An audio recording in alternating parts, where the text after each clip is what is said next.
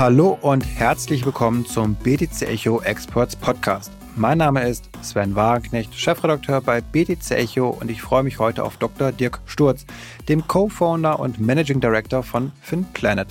Mit seiner Beratungsboutique konzentriert er sich auf Banken, Finanzdienstleister und Fintechs, die neue digitale Geschäftsfelder, vornehmlich auf Tokeninfrastrukturen, erschließen möchten. Zuvor war er als CEO der Börse Stuttgart Digital Exchange tätig.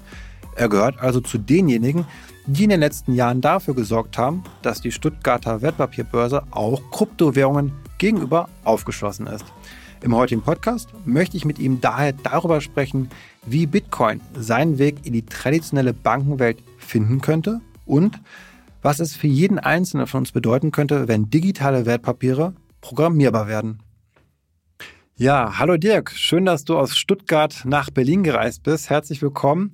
Und du bist ja jemand, der beide Welten kennt, die traditionelle Finanzwelt und die Kryptowelt. Und ähm, deine Tätigkeit ist ja auch oft liegt darin, dass du eben Leuten erklärst, wie das Ganze funktioniert, also auch den Bankvorständen zum Beispiel. Und ähm, da würde mich jetzt direkt zu Anfang interessieren, ähm, wie kann man sich das so vorstellen, wenn man jetzt mit einem Bankvorstand spricht und dem jetzt erzählen muss, dass Kryptowährungen oder auch digitale Wertpapiere relevant werden könnten? Sven, hallo erstmal, vielen Dank äh, für die Einladung. Ich bin sehr gerne hier bei euch. Jetzt haben wir uns ja 2019 das letzte Mal live gesehen. Jetzt äh, nach Corona zum ersten, wieder, zum ersten Mal wieder face-to-face. Ja, es sind jetzt äh, zwei ganz unterschiedliche Themen, die du ansprichst. Und gerade das Thema elektronische Wertpapiere und ähm, tokenisierte Wertpapiere wird natürlich von Banken aus einem ganz anderen Winkel beleuchtet als das Thema Kryptowährung. Beim Thema Kryptowährung sind die Banken so ein bisschen im Spagat, dass die auf der einen Seite ähm, natürlich marktphasenabhängig den Bedarf der Kunden sehen. Und je mehr Kunden am Schalter stehen und sagen, äh, Mensch, was muss ich denn vom Thema Bitcoin halten und wie kann ich mich hier selber positionieren, wie kann ich investieren, desto mehr befassen sich natürlich auch die Bankvorstände mit dem Thema. Ähm, wenig überraschend ist jetzt, dass natürlich dann so äh, bis, äh, bis vor einem Jahr der Hype sehr groß war. Dann kam der Kryptowinter, der jetzt hoffentlich langsam wieder in Frühling übergeht, wird sich zeigen. Ähm, aber dann hat natürlich dann auch äh, von der Kundenseite her dann so ein bisschen der Druck auch auf die Entscheidungsträger und Banken nachgelassen. Ähm, so die zweite Seite der Klammer ist, dass die Banken natürlich sagen, ähm, Mensch, bekomme ich das jetzt selber hin, äh, auch die gesamte Infrastruktur aufzubauen. Und da sind viele Banken auch auf Partner angewiesen, ähm, dass sie sagen, Mensch, da brauchen wir jemanden, der für uns die Kryptoverwahrung machen kann. Vielleicht brauchen wir jemanden, der uns beim Handel helfen kann, der für uns so die Investitionsstrecke abbilden kann. Und ähm, da haben wir so zwei Effekte gesehen. Zum einen natürlich, dass ähm, in Deutschland der Regulator sehr früh Klarheit geschaffen hat und auch die regulatorischen Rollen vergeben hat, beispielsweise für die, Kryptowert äh, für die Kryptoverwahrung. Und das gibt natürlich Sicherheit im Markt. Auf der anderen Seite hat man jetzt gesehen, auch im letzten Jahr, dass es halt eben auch im Kryptosektor kein äh, Too Big to Fail gibt. Also gerade mit FTX und so, es hat dem Markt natürlich dann auch nicht geholfen an der Stelle. Und deswegen sind die Banken eigentlich äh, so im Spagat zwischen, äh, äh, wollen es meine Kunden und wie sehr wollen es meine Kunden? Und auf der anderen Seite, ähm, wie schwierig ist es ähm, für mich, ich sage mal, so ein Institutional Grade Investitions- und Verwahrstrecke zu finden. Und mit der Regulierung, die angezogen hat, ähm, glaube ich, ist in den letzten Jahren sehr viel passiert. Also gibt es, denke ich, gute Akteure, ähm, die die Investitionsstrecke und die Verwahrung mit anbieten können. Und jetzt ist halt eben die Frage so, wann der, äh, wann der Kundendruck wiederkommt. Mhm. Aber ist es wirklich nur der Kundendruck oder auch die Angst, glaube ich, manchmal bei manchen Vorstellen zu sagen, wir erlauben das jetzt, wir machen das jetzt, weil eine Nachfrage existiert und wir da auch gutes Geld mit verdienen können, aber das kann uns auf die Füße fallen, diese Volatilität allein schon und aus Imagegründen sagen wir lieber Nein zu Bitcoin. Was, was ist das so oder? Ja, also ähm, da muss man sicherlich von, ähm, das ist glaube ich dann auch weniger noch institutsgetrieben, sondern mehr persönlichkeitsgetrieben. Und das ist eine Diskussion, die hat man sogar innerhalb einzelner Banken. Ja? Das ist halt der eine äh, Vorstand, der ist da halt irgendwie ähm, sehr progressiv unterwegs und sagt, ja, wir hätten da schon 2015 was machen müssen. Und der andere sagt, nein, niemals. Ähm, und deswegen denke ich, äh, das hängt dann am Ende immer von den jeweiligen Persönlichkeiten ab. Am Ende halte ich aber auch die Diskussion, die entsteht, für sehr wertvoll. Ja? Also ich glaube nicht, dass man sich selber einen Gefallen tun würde, wenn man jetzt halt dann äh, äh, jede Innovation nach äh, hinterher rennt und alles sofort und so schnell wie möglich seinen Kunden zur Verfügung stellt. Denn das, was die Banken zur Verfügung stellen können, und das ist jetzt auch in aktuellen Marktphase eine große Chance, die sich nochmal ergeben hat, ähm, ist ja das Vertrauen der Anleger mit reinzunehmen. Und das Vertrauen der Anleger kommt ja gerade daher, dass die Banken halt kurz innehalten. Ja? Dass sie halt eben nicht sofort alles anbieten, sondern dass sie sich kurz überlegen, ähm, Mensch, äh, ist das denn eine Assetklasse, die sinnvoll ist? Ähm, ist das alles nur ein Ponzi-Scheme, also ein Schneeballsystem? Ähm, glauben wir, dass die Verwahrung sicher gelöst ist. Und ähm, deswegen ähm, ist es natürlich wichtig für Banken, auch dieses Vertrauen nicht zu, ver nicht zu verspielen. Das Vertrauen mhm. haben sie heute. Viele Banken zu Recht, manche vielleicht auch nicht. Aber ähm, genau das ist auch so der Mehrwert, den die Banken hier mit reinbringen können. Vor allem mit den Debakeln, die man jetzt im letzten Jahr gesehen hat, mit den verschiedenen Krypto-Playern, auch den großen globalen, die dann pleite gegangen sind. Mhm. Aber ist es nicht zum Teil auch eine gewisse Doppelmoral, wenn wir digitale Wertpapiere sehen, die auch auf öffentlichen Blockchains begeben werden? Also eine deutsche Bank hat auch schon Kryptowertpapier, ich meine auf Ethereum begeben oder so. Polygon hatten wir jetzt gesehen bei einer, bei einer Siemens-Anleihe. Auf der einen Seite zu sagen, digitale Wertpapiere super, gerne auf Ethereum oder Polygon, aber Kryptowährung, nee, das ist ja das Game. Also ist das nicht eigentlich genau das, der Grund oder das Argument, warum in Zukunft eigentlich sich kein Bankvorstand mehr irgendwo hinstellen kann und sagt, Kryptowährung haben wir nichts mit zu tun, denn digitale Wertpapiere kann ich dann auch nicht begeben, oder? Ja, dem Argument würde ich nicht folgen, denn ich denke, ähm, hier geht es ja vor allem erstmal um die Assetklasse. Und äh, ich glaube, wo dann keiner zweifelt, wenn ich in den Banken unterwegs bin, ist, äh, keiner sagt, äh, Mensch, vielleicht ist ja die Bitcoin-Blockchain nicht sicher. Ja, also das haben sie vielleicht nicht verstanden, aber das ist auf jeden Fall Common Sense, dass man sagt, okay, da scheint jetzt eine Technologie am Start zu sein, die sicher und das können wir dann vielleicht auch für das Thema Wertpapierabwicklung verwenden. Die andere Frage ist aber natürlich, in welche Assets investiere ich? Und da kann man natürlich sagen, Mensch, so eine Siemens-Anleihe, wir glauben, das ist für unseren äh, Anleger, für den Privatanleger ein geeignetes Finanzinstrument. Das versteht er auch, das ist auch angemessen. Ähm, wir glauben, dass er damit halt irgendwie gut für seine Altersvorsorge ähm, ansparen kann.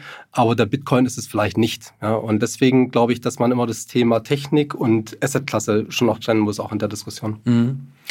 Aber würde das auch bedeuten, dass, wenn wir über digitale Wertpapiere sprechen, du dir noch nicht sicher bist, ob die perspektivisch auf privaten Blockchain-Lösungen eher gelauncht werden? Also eine DK-Bank, meine ich, hat ja mit Swiat eher eine private Lösung. Oder ob es dann, das sieht mir auch immer häufiger, eher öffentliche Blockchains sind, siehe Ethereum, Polygon. Also in welche Richtung entwickeln wir uns da?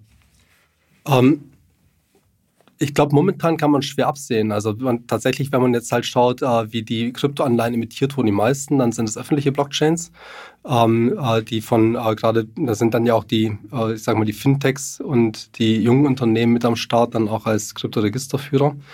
Ähm, was sich nach hinten raus abbildet, ähm, ich würde es jetzt auch erstmal ganz unemotional betrachten. Also natürlich, äh, wenn man sich begeistert für die Technologie, äh, startet alle, sind wir alle mit Bitcoin, dann wünscht man sich natürlich das offene Netzwerk, ja, dass halt dann irgendwie ähm, jeder Peer-to-Peer -Peer am Ende des Tages nicht nur äh, ein Bitcoin hin und her schieben kann, sondern vielleicht sogar halt auch ein Wertpapier ähm, global. Das wünschen wir uns alle, dass es auch offen ist, dass es transparent ist.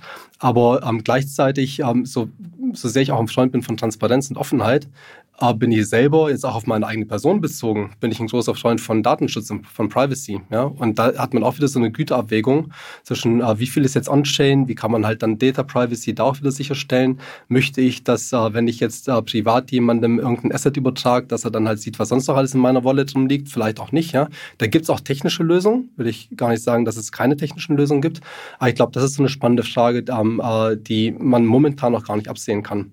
Und äh, wenn ich jetzt sagen müsste, wohin der Trend geht, ähm, ich meine, die Banken haben jetzt so in den letzten, ähm, ja schon, ja nicht zehn Jahren, aber so auf jeden Fall mehr als fünf Jahren, ähm, haben sie ja schon äh, around the globe sehr viel Geld ausgegeben für die privaten äh, Blockchain-Protokolle. Ähm, allen voran jetzt auch zum Beispiel so eine australische Börse. Und das ist ja alles mit Karacho gegen die Wand gefahren. Und deswegen, ähm, wenn ich jetzt raten müsste, äh, würde ich sagen, am Ende des Tages wird es schon äh, Richtung äh, Open Chains gehen, äh, Public Chains. Ähm, aber es, ich kann jetzt nicht sagen, dass sich da schon dieser Trend manifestiert hätte bei den Incumbents. Ja, ja. Und du hattest es ja auch schon anfangs gesagt, wir haben uns zuletzt physisch vor drei Jahren mal getroffen und da hatten wir uns darüber unterhalten, dass möglicherweise damals die Börse Stuttgart Digital Exchange plant, Security Token zu integrieren. Dazu ist es nicht gekommen bislang. Ähm, kannst du vielleicht erzählen, was waren so die, woran hat es gehapert? Warum ist das nicht passiert? Wir haben eigentlich so zwei treibende Faktoren. Das erste war schlichtweg die regulatorischen Voraussetzungen für so einen richtigen börslichen Sekundärmarkt. Man hätte natürlich den Sekundärmarkt, das äh, kann man auch heute ähm, außerhalb des Pilot-Regimes, man kann so einen Sekundärmarkt natürlich auch anders gestalten als so einen börslichen ähm, Handel. Und das wäre möglich gewesen. Aber ähm, so die Diskussion, die wir damals geführt haben, war vor allem auch immer eine Frage des Timings.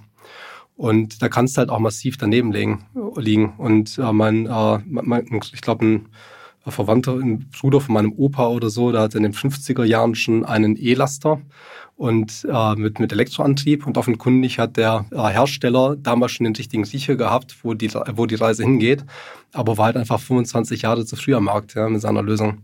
Und äh, das war auch die Diskussion, die wir in der Börse Stuttgart geführt haben. Äh, wenn wir jetzt live gehen und jetzt war halt eben damals das Jahr 2019, wie lange müssen wir dann diese Infrastruktur auch mit den Kosten, die damit einhergehen, vorhalten, äh, bis tatsächlich der Markt anzieht? Ist so ein Henne-Ei-Problem so ein bisschen auch. Ne? Also ist überhaupt ein Angebot da, was ich wirtschaftlich direkt, wo ich dran verdienen kann? Kann auch als ja. Börse und das, das gab es ja auch nicht, muss man sagen.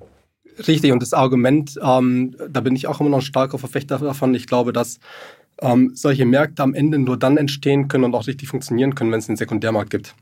Und ähm, das sieht man ja, ähm, also sogar so bei den Immobilienfonds, die es gibt, ähm, wo jetzt Leute reingehen, offenkundig als Buy-and-Hold-Strategie. Also jetzt niemand kauft einen Immobilienfonds mit der Perspektive, da möchte ich jetzt Daytrading machen und ich möchte sie jeden Tag kaufen und verkaufen. Ähm, sogar bei solchen Fonds ist der börsliche Handel sehr wichtig, auch wenn das, der Anteil vom Handelsvolumen zum Emissionsvolumen verschwindend gering ist. Warum ist das so? Weil ich sage jetzt natürlich, äh, Mensch, ich habe Status quo, habe ich heute einen Anlagehorizont von 15 Jahren aber wer weiß, ob ich morgen arbeitslos werde. Oder wer weiß, ob die Zinsen noch weiter ansteigen und meine äh, Zinsbindung von, meiner, äh, von meinem Eigenheim läuft in zweieinhalb Jahren aus und dann habe ich vielleicht auch ein Liquiditätsproblem. Und deswegen ist der Sekundärmarkt einmal natürlich äh, für das, äh, tatsächlich für das äh, regelmäßige Traden relevant, aber auch einfach so als Versicherung, dass ich liquidieren kann, wenn es irgendwie sein muss. Und deswegen glaube ich, dass man Sekundärmärkte braucht, damit der Primärmarkt richtig funktionieren kann. Und das ist ja auch etwas, was ihr aktiv bei FinPlanet ja eben mit euren Kunden zusammen äh, versucht aufzubauen. Auch in die Richtung, dass äh, der Begriff DLT-Pilotregime taucht da auf. Eine neue regulatorische Möglichkeit von der EU ausgehend, eben diesen Börsenhandel für digitale Wertpapiere in Zukunft zu ermöglichen. Und da würde mich jetzt natürlich interessieren, was kann ich mir darunter vorstellen? Ist das realistisch, dass wir das jetzt zeitnah in Action sehen? Also ähm, es gibt da verschiedene Akteure jetzt auch, ähm, wie du es auch gesagt hast, europaweit. Also es sind jetzt nicht nur deutsche Akteure, die sich um das Thema kümmern. Und deswegen äh, werden wir da sicherlich ähm, in diesem Jahr noch, ähm, vermute ich, also hängt natürlich dann auch davon ab, wie schnell die Antragstellung äh, laufen ähm, und wie schnell sie dann bearbeitet werden und viel, wie viele Rückfragen es da gibt. Aber ich denke, dass wir sicherlich in diesem Jahr Akteure sehen werden, europaweit, die da live gehen. Und das DLT Pilot Regime ist sicherlich sehr spannend, gerade um halt den, dann auch diesen börslichen Zweitmarkt für elektronische Wertpapiere darzustellen. Hm. Und was glaubst du, wie schnell wird sich der Sektor jetzt entwickeln in den nächsten Monaten? Also ein Thema ist ja auch äh, durch das elektronische Wertpapiergesetz, dass wir digitale Aktien vielleicht irgendwann mal bekommen. Aktuell können nur Schuldverschreibungen rein digital abgebildet werden. Also wo geht die Reise dahin auf Sicht der nächsten zwölf Monate? Ähm, da gehen die Meinungen auch stark auseinander und äh, jetzt die Enthusiasten, die gehen davon aus, dass, Technology, äh, dass äh, Technologieadaption so eine ähm, konkave Funktion ist. Ja, also es geht äh, am Anfang ganz steil hoch und dann äh, nähert sich das so Richtung 100 Prozent. Ähm, und die Pessimisten glauben, da passiert sowieso gar nicht was. Und die Leute im Mittelfeld, die gehen dann auch immer noch fälschlicherweise davon aus, dass es so eine lineare Adaption ist. Tatsächlich, wenn man schaut, wie äh, Technologieadaption typischerweise läuft, ist das so eine S-Kurve. Also es geht langsam, es geht lange Zeit nur ganz, ganz langsam vorwärts. Und dann kommt auf einen Schlag kommt die Spitze und dann macht man halt den großen Sprung. Und äh, ich glaube, dass wir momentan, gerade was das Thema elektronische Wertpapiere sind, sind wir noch ähm, in dieser Anfangszeit, in der wir ähm, langsam vorangehen. Aber es wird äh, das Zeitfenster kommen, in dem wird es dann sprungfix umgelegt. Ja, da wird es sehr, sehr schnell hochgehen.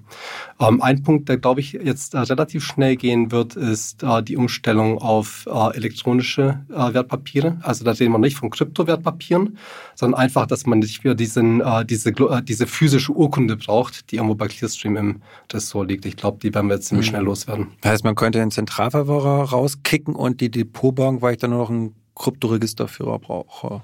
Ja, oder halt den elektronischen Registerführer. Ja. Also wenn man, äh, man kann ja auch so eine Datenbank zentral betreiben, dann ist man der elektronische Registerführer. Wenn man sagt, man hat halt eben so einen ähm, On-Chain-Part mit dabei, dann ist man der Kryptoregisterführer. Und das kann sehr schnell gehen. Was man nicht unterschätzen darf in der Rolle von Clearstream ist, ähm, äh, Clearstream ist jetzt nicht nur da, um halt ein Ressort zu haben, in dem physische Urkunden liegen, die halt irgendwie einmal im Jahr gezählt werden vom Wirtschaftsprüfer und zweimal im Jahr abgestaubt vom Facility Management, ja. Sondern äh, da passiert ja noch deutlich mehr. Ähm, einmal die ganzen Prozesse, die oben drüber liegen, da kann man sagen, Mensch, äh, das ist ja eine super Chance für uns. Das internalisieren wir und verbreitern unsere Position in der Wertschöpfungskette. Muss man aber auch können, ja, das Prozess-Know kann man sich aneignen, wird am Ende auch möglich sein, aber man muss das natürlich aufbauen. Manche haben das schon, vor allem auch Akteure, die in so Ländern unterwegs sind wie Luxemburg, denn da gibt es schon einen Registermarkt. Das heißt, dann gibt es auch äh, Akteure in, auch aus Deutschland heraus, die die Kompetenz schon haben. Aber das Letzte, was äh, massiv unterschätzt wird in der Rolle von Clearstream, ist, äh, Clearstream ist schlichtweg auch ähm, eine Anbindung an verschiedene Vertriebskanäle. Bedeutet, wenn ich als Emittent zu Clearstream gehe und sage, schaut mal, hier ist mein Wertpapier, könnt ihr das bitte bei euch äh, ins Schließfach legen oder dann jetzt auch über die D7-Plattform halt einfach elektronisch irgendwo speichern, dass da ein Wertpapier ist, ähm, dann weiß ich, dass halt jeder Kunde, der irgendwo ein Wertpapierdepot hat, dieses Wertpapier auch kaufen kann. Wenn ich jetzt da selber sage, ähm, ich starte jetzt meinen eigenen, meinen eigenen Registerführer, dann äh, habe ich am Anfang im Zweifel null Kunden. Ja, und dann fange ich halt auch bei null an, die Kunden anzuborden. Und das muss man können, das muss man wollen. Da gibt es Akteure, die haben auch da schon Konnektivitäten, aber deswegen darf man auch diese Rolle von Clearstream nicht unterschätzen, dass sie schlichtweg auch so ein Vertriebskanal sind, ja, dass ich halt überall mein Wertpapier reinhängen kann. Jetzt möchte ich gar nicht so sehr auch über die Effizienzvorteile nur sprechen, sondern so ein bisschen mehr Fantasie reinbekommen, das Thema digitale Wertpapiere. Und wir hatten im Vorfeld mal über die Programmierbarkeit gesprochen, dass das etwas ist, was sich fasziniert, weil das kann das kann sehr stark das Ganze verändern, den ganzen Sektor, ja. wie wir Wertpapiere auch wahrnehmen, was damit möglich ist. Und ähm, kannst du uns da vielleicht das mal so ein bisschen erklären, warum das so spannend ist, die Programmierbarkeit? Ja, also das eine, wo man sehr viel lernen kann, glaube ich, auch für diesen ganzen ähm, Sektor mit Kryptowertpapieren, ist einfach mal zu schauen, was sich im Bereich Kryptowährungen tut. Bei Kryptowährungen ähm, ist man ja technisch auch mit den ganzen DeFi-Anwendungen, die es gibt, schon deutlich weiter. Dass man sagt, Mensch, da können wir jetzt irgendwie äh, ähm, äh, über da können wir, wenn Assets programmierbar sind, können wir sie als Sicherheit in einen Kredit mit reingeben. Der wird dann auch automatisch gemanagt. Die Sicherheit wird automatisch gemanagt. Das heißt, dann hat man wirklich auch so ein, äh, das äh, Counterparty Risk komplett ausgeschlossen. Ähm, das sind so Sachen, die wir schon sehen über die ganzen Landing-Protokolle, äh, bis hin zu ähm, Asset-Management-Plattformen wie Enzyme oder Token-Sets, dass man sagt, Mensch, da kann ich jetzt meine Anlagestrategie oder ich könnte jetzt eine Anlagestrategie in so einem Token programmieren und jeder kann diesen Token dann kaufen und der setzt dann automatisch in die anderen programmierbaren Assets, so nenne ich es jetzt mal. Halt momentan beobachtet man es dann natürlich mit Kryptowährungen und auch nicht mit Wertpapieren, können solche Anlagestrategien umgesetzt werden. Und da kann man schon recht viel beobachten, was, was auch heute schon, äh, ich sage jetzt mal überspitzt formuliert, äh, Billion-Dollar-Business ist. Ja? Mhm. Also was man immer vergisst ist, und auch die Banken, die jetzt sagen, ah, Mensch, das Thema Kryptowährung interessiert uns nicht, wir fokussieren uns nur auf das Thema Kryptowertpapiere dann sage ich, äh, Obacht mit dem Thema Kryptowertpapiere, das ist halt irgendwie, ähm, gibt es eine These, dass man damit Geld verdienen kann, dass man mit Kryptowährung Geld verdienen kann, ist bewiesen, ja, seit Jahren bewiesen und signifikant Geld verdienen kann. Der zweite Grund, ähm, weshalb das Thema Kryptowährung nochmal so spannend ist, ist nicht, dass man da, nicht nur, dass man da sehr viel lernen kann für die Zukunft, ähm, was auch dann den Wertpapiersektor wieder betrifft, sondern ähm, ich glaube, dass gerade jetzt nochmal ein guter Zeitpunkt ist für Banken, das Geschäftsfeld zu erschließen. Denn erstens ist das Vertrauen halt in die ähm, globalen Akteure erschüttert von vielen Privatanlegern. Und zweitens ähm, äh, sehen wir, dass ähm, und zweitens ist gerade die Nachfrage nicht so hoch bei den Privatanlegern, kommt jetzt langsam wieder. Aber ich glaube, mit so einem neuen Angebot startet man vom Timing her am besten in den Markt, wenn die Kunden nicht am Scheiter stehen, ja, und die Anlageberater komplett überfordert sind, sondern wenn man halt so ein bisschen sanft in den Markt reinstarten kann. Um jetzt zu deiner Ausgangsfrage zurückzukehren, was kann man sonst noch alles machen mit äh, programmierbaren Assets? Also erstmal all das, was man äh, sieht im DeFi-Space, was dort technisch möglich ist, kann man sich unter bestimmten regulatorischen Voraussetzungen natürlich auch vorstellen im klassischen Wertpapiersektor. Das wäre aber ja auch für den Kryptosektor etwas sehr Positives. Wenn wir über Besicherung nachdenken, dann haben wir das Problem oft, dass uns die Assets dazu fehlen. Also man kann Kryptowährung mit Kryptowährung besichern, aber nicht, noch nicht mit Sachwerten so gut. Also okay, bei ja. MakerDAO sehen wir es mit Staatsanleihen zum Beispiel, die man dann nimmt, aber wenn wir jetzt mehr digitale Wertpapiere haben, können wir natürlich dadurch auch den Kryptosektor eigentlich viel stabiler auf stabilere Säulen stellen, weil wir eben ja besser bilanzierbare vielleicht auch, auch Assets haben, oder? Ähm, ich glaube, am Ende ist äh, die Frage noch nicht mal so sehr, ähm, also ja, man, was sind die Voraussetzungen, dass so ein Asset geeignet ist zur Besicherung? Ähm, erstens, man braucht natürlich einen guten Wertansatz. Also ähm, können, wir, können wir zwar uns jetzt einigen, ob das Asset, das ich reingebe, jetzt 5 wert ist oder 10 wert ist. Hm. Und da hilft es natürlich, wenn man gute Sekundärmärkte hat, die dann halt auch Preise feststellen, also ich sag mal börsliche Preise. Ähm, dass man eine gute Preisqualität hat, dass alle sagen, okay, diesem, diesem Marktpreis vertrauen wir gemeinsam und wir sind uns einig, dass wir uns nicht nur, dass wir nicht nur heute glauben, dass der Marktpreis fair ist, sondern auch in, äh, in zwei Wochen. Das ist die erste Voraussetzung. Die zweite Voraussetzung ist, dass so eine Sicherheit funktioniert, ist, ähm, die muss auch liquidierbar sein. Und dann landen wir wieder beim Thema Zweitmärkte. Ja? Denn äh, wenn ich eine Sicherheit von dir habe, ähm, aber äh, niemand will sie mir abkaufen, ja, dann äh, hilft es mir nichts, dass ich sage, ich habe jetzt halt irgendwie hier die, äh, die Kaffeetasse äh, vom, vom Sven Wagenknecht, aber keiner will sie haben. Ja, mhm. dann ist die Sicherheit ungeeignet. Und deswegen sind Sekundärmärkte da ähm, enorm wichtig. Ähm, wie man dann mit anderen Sachen umgeht, also ähm, je, je mehr Sicherheiten grundsätzlich zur Verfügung stehen für so einen Markt, desto größer kann man natürlich auch skalieren. Da bin ich bei dir. Ähm, aber auch in beide Richtungen, ja. Also wieso kann die, äh, was spricht denn dagegen, dass wenn ich irgendwie einen Konsumentenkredit aufnehmen möchte, dass ich dann Bitcoin reingebe, ja? Das geht in, grundsätzlich in beide Richtungen. Das sehe ich jetzt nicht nur in die eine Richtung, dass man sagt, dass man jetzt, äh, ich sag mal so Real Assets verwendet, um äh, Crypto-Lending zu besichern. Jetzt geht es ja bei der Programmierbarkeit, über die wir gesprochen haben, oft eben um DeFi-Sektor auch. Was mich jetzt interessiert ist, wie kann ich vielleicht Nutzungsrechte mit Wertpapieren verbinden, die ich bislang noch nicht koppeln konnte. Ja, das ist ähm, für mich eines der spannendsten Themen und da gibt es jetzt ähm, da kann man auch ein bisschen schauen mit, den, mit dem ganzen NFT-Bereich, was da mit Kunst passiert. Und also die Kunstexperten, mit denen ich spreche, die gehen davon aus, dass äh, in naher Zukunft wahrscheinlich kein einziges Kunstwerk nicht mehr verkauft wird, äh, gemeinsam mit einem NFT.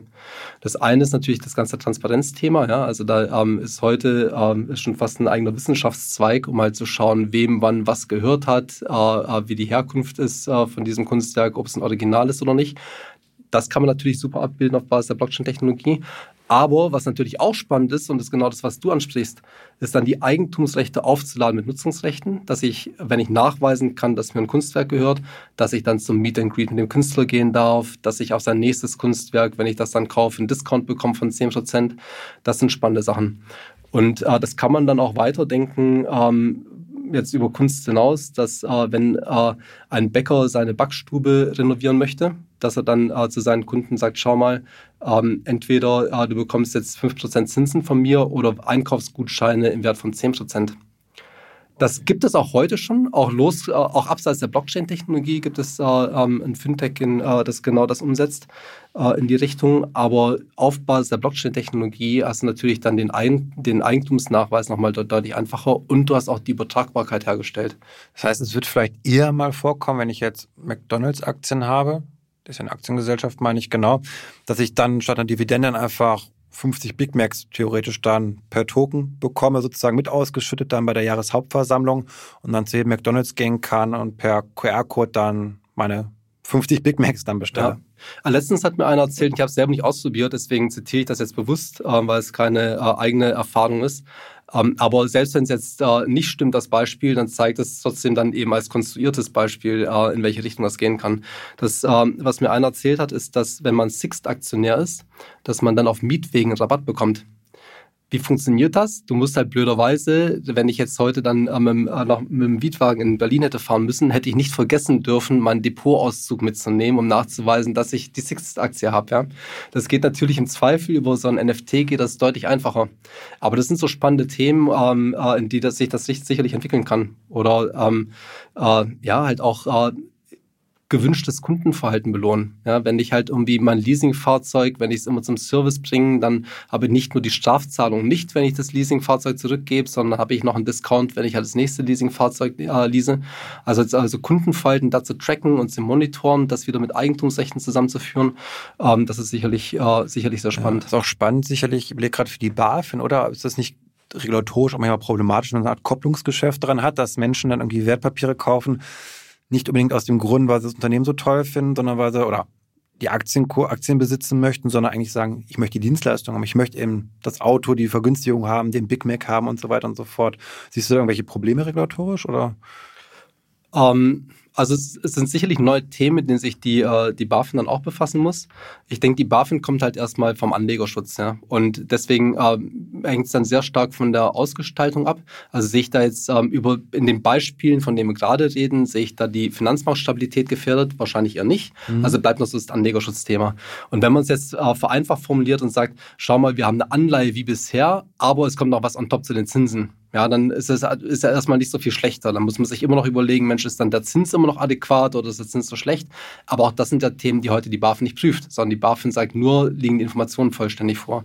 Und deswegen sehe ich da eigentlich weniger die Herausforderungen, aber es werden sicherlich Herausforderungen aufkommen bei den Themen, die wir heute noch gar nicht sehen. Beispielsweise äh, ist das denn eine verdeckte Ausschüttung, wenn ein Aktionär jetzt auf einmal an einer anderen Stelle noch eine Vergünstigung bekommt? Da gab es auch schon Diskussionen, ähm, bei, vor Jahren war das, ähm, gab es eine Diskussion bei einer Hauptversammlung, bei der ähm, das Essen, das Catering besonders mhm. pompös ausgefallen ist, ob das dann halt irgendwie schon äh, dann irgendwie ja. eine Sonderausschüttung sein könnte oder nicht, weil es so eine kleine AG war. Ähm, also es sind dann natürlich Sachen, die man, also da wird es viele Aspekte geben, die man dann diskutieren muss. Auf jeden Fall. Ja, vielen, vielen Dank, Dirk, für deine vielen Insights, was da noch Spannendes auf uns zukommt im ja, Wertpapier, aber auch im Kryptobereich natürlich bei den Banken. Und wenn euch, liebe Hörerinnen und Hörer, der Podcast gefallen hat, dann hinterlasst auch gerne eine Bewertung auf Apple Podcasts, Spotify und Co. Das würde uns wirklich helfen. Also macht es gerne oder bitte. Und in diesem Sinne, macht es auch gut. Bis zum nächsten Mal.